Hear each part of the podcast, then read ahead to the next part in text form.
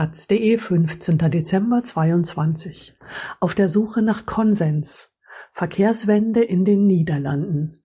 Autofrei Leid. Die Niederlande setzen zunehmend auf verkehrsberuhigte Städte. Kann so ein friedliches Miteinander auf der Straße entstehen? Von Tobias Müller.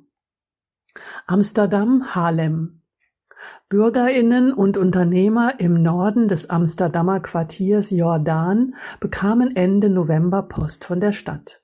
Es ging um die Verbesserung des öffentlichen Raums, indem man mehr Platz schafft für Fußgänger, Radfahrer, Grün, spielende Kinder und Begegnungen auf der Straße.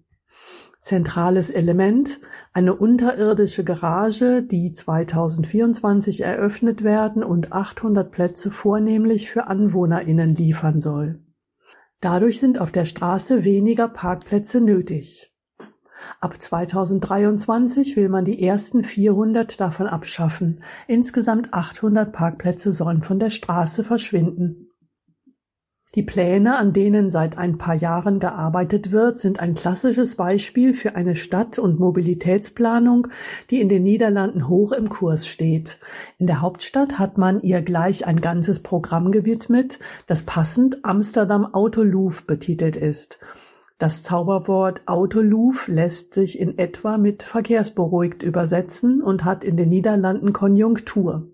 Seit die Universitätsstadt Groningen vor 45 Jahren mit dem damals revolutionären Verkehrszirkulationsplan das Durchfahren des Zentrums mit dem Auto verhinderte, sind zahlreiche Städte im In- und Ausland dem Beispiel gefolgt.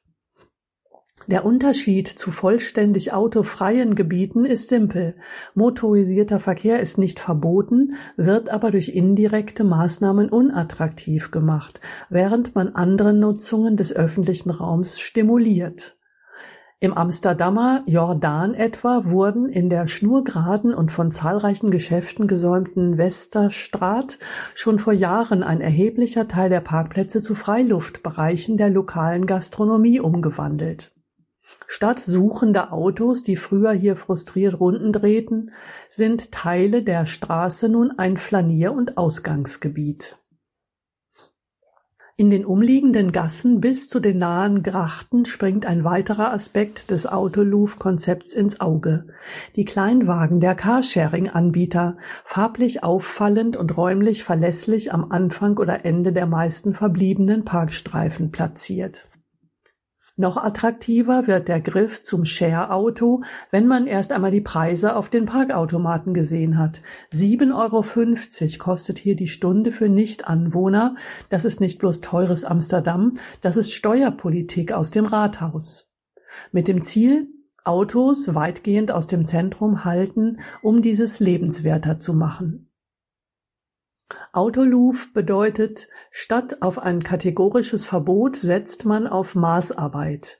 Nicht nur in Amsterdam, auch im benachbarten Haarlem, das mit rund 160.000 etwa ein Fünftel der BewohnerInnen der Hauptstadt hat. Besonders gilt dies für das Viefhöck Fünfeck, ein Altstadtviertel am Rand des Einkaufsgebiets im Zentrum. Letzteres ist schon seit Jahren Autoloof, so dass der konstante Fluss von Fahrrädern und PassantInnen nur von gelegentlichen Lieferwagen unterbrochen wird. Die Beetstraat bildet einen der Eingänge zum Fünfeck. Ihr Beginn wird von einem Schild markiert, das auf ein bewegliches Hindernis hinweist. Mitten auf der schmalen Straße steht ein kniehoher dicker Pfahl, an dessen Ende rote Signalfarbe aufleuchtet. Bei Grün ein Fahrzeug erklärt das Schild den Zugang, darunter eine Nummer für Störungen. Wer sie wählt, bekommt ein Mitarbeiter der Kommune zu sprechen. Die beweglichen Pfähle, erklärt der, sind ein Kernelement des hiesigen Autoloof-Konzepts. Bedient werden können sie, indem man eine spezielle Karte vor den Laser hält. Anzufordern ist diese bei der Stadtverwaltung.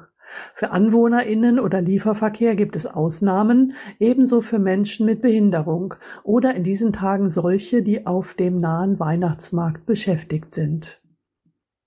Mitten in besagtem Gebiet liegt das Café Wiefhück auf einem pittoresken, gepflasterten Platz mit Bäumen und kleinen Häusern. Im Straßenbild fallen nur wenige geparkte Autos auf, Fahrräder passieren dafür alle Nase lang. Mitarbeiter Ruben van der Horst schließt soeben die Tür auf. Was er von Autoluf hält?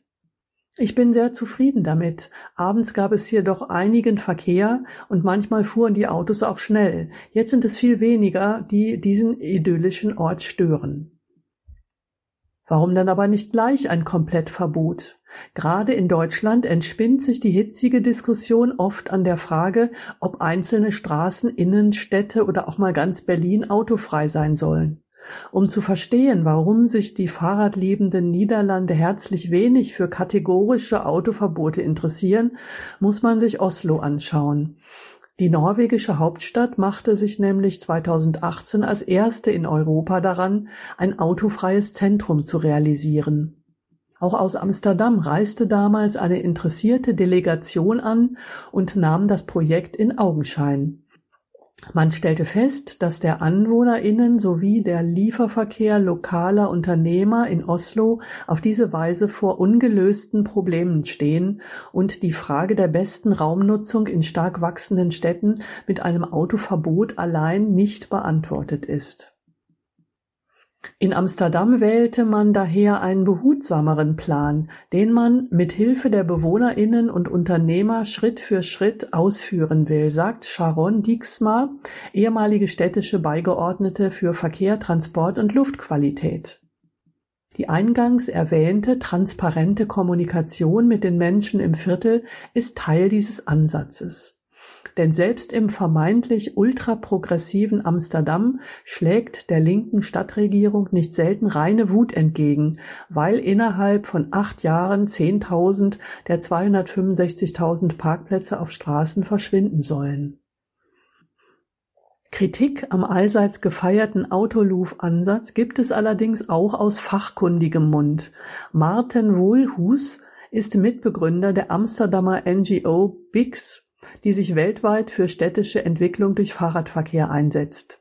Das Gute in den Niederlanden ist, dass man hier anders als in Deutschland eher sagt, jetzt wartest du mal hier mit deinem dicken Auto. So Wohlhus, der teils in Köln aufwuchs. Aber auch mit Tempo 30, das in Autolufgebieten gilt, kann man noch jemanden totfahren. Aktive Mobilität in Städten sei darum am menschlichen Maßstab zu orientieren. Als Ausgangspunkt sollte man sich fragen, wie wird die Stadt lebenswert für alle, also auch für vierjährige Kinder oder Seniorinnen von 85 Jahren. Das bedeutet Geschwindigkeit reduzieren. Je niedriger die Geschwindigkeit, desto lebenswerter ist ein Gebiet. Für Wohlthuis ist Autoloof so eine typische niederländische Polderlösung. Poldern, das bezieht sich auf das sogenannte Poldermodell, also eine ausgeprägte Neigung zur Konsenssuche unter Einbeziehung aller Perspektiven. Maßnahmen wie Tempo 30, unterirdische Parkplätze, fossilen Verkehr durch elektrischen ersetzen Dafür gibt es aber dann mehr Suchverkehr, der von einem Ort zum anderen kommen will. Im Grunde begrüßt wohl Huis die Verkehrsberuhigung, will das Prinzip aber viel konsequenter umsetzen. Besser wäre es, die Umgebung aller Grundschulen während der Zeit, in der Kinder dort sind, komplett autofrei zu halten. Und dann sollten wir Kinder stimulieren, selbst zu kommen mit Rad, Skateboard oder zu Fuß. Kinder, so sagt er, lernten so, sich sicher und selbstbewusst auf dem Rad durch die Stadt zu bewegen. Es ist schön, wenn Erwachsene aufs Lastenrad steigen, doch den Kindern tun sie damit keinen Gefallen.